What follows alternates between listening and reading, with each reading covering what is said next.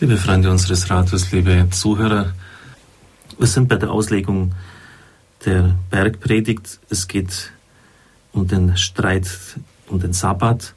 Der Papst führt den Dialog mit einem gläubigen Juden, der eine gewisse Sympathie hat für das Christentum, für evangelische und katholische Christen, der dafür offen ist und er vergleicht. Er vergleicht seine jüdische Anschauung, seine Sicht, die er hat, mit dem, was Christus in der Bergpredigt gebracht hat. Und das ist äußerst fruchtbar. Auch dem oberflächlichen Leser der Evangelien ist bekannt, so der Papst, dass der Streit darum, was zum Sabbat gehört und was nicht, im Zentrum der Auseinandersetzung Jesu mit dem Volk Israel seiner Zeit steht. Und da wissen Sie so die übliche Auslegung, da war halt eine engstirnige legalistische Praxis da, die den Menschen geknechtet hat. Er durfte nur einen sehr geringen Umkreis um sein Haus begehen am Sabbat, der Sabbatweg. Und Jesus hat eine großzügigere, freiheitlichere Sicht gehabt, die einem vernünftigen, situationsgemäßen Handeln die Tür auftue. Als Beleg wird der Satz zitiert, der Sabbat ist um des Menschen willen da und nicht der Mensch um des Sabbats willen. Jesus hat also eine liberalere Auslegung der Gebote vorgenommen. Und so hat man aus den Sabbatstreitigkeiten das Bild des liberalen Jesus abgeleitet. Seine Kritik am Judentum seiner Zeit sei deshalb die Kritik des freiheitlichen und vernünftig gesonnenen Menschen an einem verknöcherten Legalismus, der im tiefsten Heuchelei bedeute und Religion zu einem knechtischen System von letztlich unvernünftigen Verpflichtungen erniedrige. Und diese Verknechtungen würden, Knechtungen würden den Menschen an der Entfaltung seines Wesens, seines Werkes, seiner Freiheit behindern. Der Papst schreibt wörtlich, dass dabei kein sehr freundliches Bild des Judentums entstehen konnte, versteht sie von selbst. Die moderne Kritik, beginnend mit der Reformation, sah freilich das so gesehene Jüdisch im Katholizismus wiedergekehrt. Also auch der Vorwurf von uns, dass wir dann auch sehr legalistisch sein. Ich kann es jetzt schon vorwegnehmen, mit der historischen Wirklichkeit hat das wenig zu tun und mit dem richtigen Verständnis des Textes schon zweimal nicht. War Jesus in Wirklichkeit ein liberaler Rabbi, ein Vorläufer des christlichen Liberalismus? Ist also der Glaube unserer Kirche ein großer Irrtum, fragt der Papst. Neusner schiebt diese Art von Auslegung, die jetzt ich eben genannt habe, das Verknöcherte von damals, das sehr engstirnige, überraschend schnell beiseite. Er darf es tun, weil er überzeugend den wirklichen Streitpunkt bloßlegt. Da geht es nämlich nicht um kleinkariertes Verhalten, sondern was ganz anderes. Er schreibt Neusner, der Jude, was mich beunruhigt, ist folglich nicht der Verstoß der Jünger gegen das Gebot, den Sabbat zu halten. Das wäre trivial und ginge am Kern vorbei.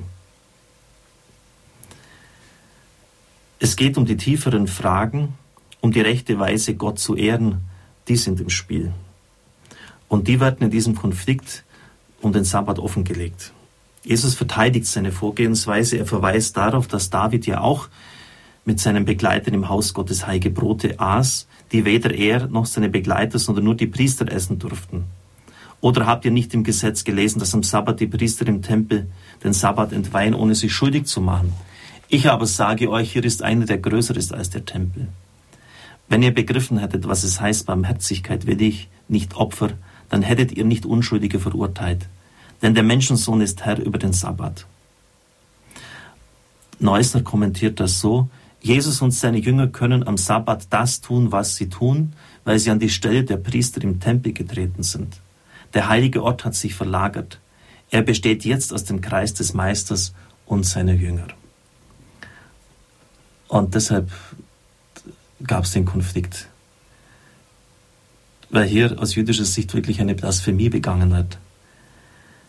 Seine Jünger und er können am Sabbat das tun, was sie tun, weil sie an die Stelle der Priester im Tempel getreten sind. Der heilige Ort hat sich verlagert und dieser heilige Ort besteht jetzt aus dem Kreis des Meisters und seiner Jünger.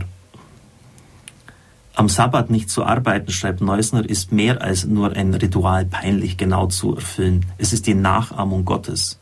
Also er sieht das ganz positiv als Ruhe. Denn Gott hat auch am siebten Tag geruht. Um den Sabbat einzuhalten, führt er weiter fort, muss man folglich zu Hause bleiben. Der Verzicht auf jegliche Arbeit allein genügt nicht, man muss wirklich ruhen. Das heißt, dass man an diesem Tag in der Woche den Kreis von Familie und Haus wiederherstellt. Und jeder hat da an seinem Platz zu sein. Ruhen. Und Sie merken, wie da plötzlich das aufgebrochen wird. Das war eigentlich im Judentum überhaupt nicht legalistisch gemeint, sondern man stellt in dieser Woche den Kreis von Familie und Haus wieder her. Der Sabbat ist nicht nur eine Frage der persönlichen Frömmigkeit, er ist Kern einer Sozialordnung. Dieser Tag macht das ewige Israel zu dem, was es ist, zu dem Volk, das sich wie Gott nach der Schöpfung am siebten Tag von seiner Schöpfung ausruht. Der Papst fügt durchaus kritisch auf unsere Zeit hin, hinzu, man könnte sehr wohl darüber nachdenken, wie heilsam es auch für unsere Gesellschaft wäre, wenn wir an einem Tag zu Hause blieben, das Heim zum Haus und die Erfüllung der Gemeinschaft in der Ruhe Gottes suchen würden. Aber er sagt, wir wollen jetzt diese Überlegungen beiseite lassen. Und dann macht er darauf aufmerksam, dass dieses kritische Wort zum Sabbat in der Auslegung Neusners ganz eng zu sehen ist mit dem anderen Wort, so werdet ihr Ruhe finden für eure Seelen. Sie können ja dies, nehmt mein Joch auf euch, lernt von mir, ich bin gütig und demütig von Herzen, so werdet ihr Ruhe finden für eure Seelen. Gewöhnlich wird dies von der Idee des liberalen Jesus her als moralisch, als moralistisch ausgelegt. Die liberale Gesetzesauffassung Jesu erleichtert das Leben gegenüber dem jüdischen Legalismus. Überzeugend ist diese Auslegung nicht. Denn die Nachfolge Christi verlangt bekanntlich sehr viel und Jesus war in dem Sinne überhaupt nicht liberal. Es geht um etwas Christologisches. Das Thema der Ruhe wird nämlich verlagert vom Sabbat auf die Beziehung zu Jesus Christus hin. Die Ruhe, um die es geht, hat mit Jesus zu tun. Und da merken Sie, dass Sie da ganz neue Horizonte auftun.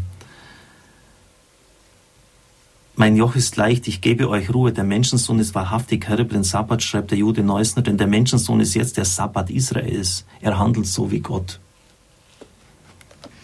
Das sind natürlich schon gewaltige Perspektiven, die sich hier auftun und ein völlig neues Verständnis dieser Texte, die Sie sicher schon sehr oft gehört haben. Allerdings, die Zeit der Auslegung ist jetzt schon vorbei. Ich darf Ihnen noch darauf hinweisen, dass die Predigt nur erhältlich ist, nicht der ganze Gottesdienst. Also vom Birkenstein. Ich darf Ihnen den Segen noch spenden. Segne und behüte Sie der mächtige und gütige Gott, der Vater, der Sohn und der Heilige Geist. Amen. Ich wünsche Ihnen einen gesegneten Tag.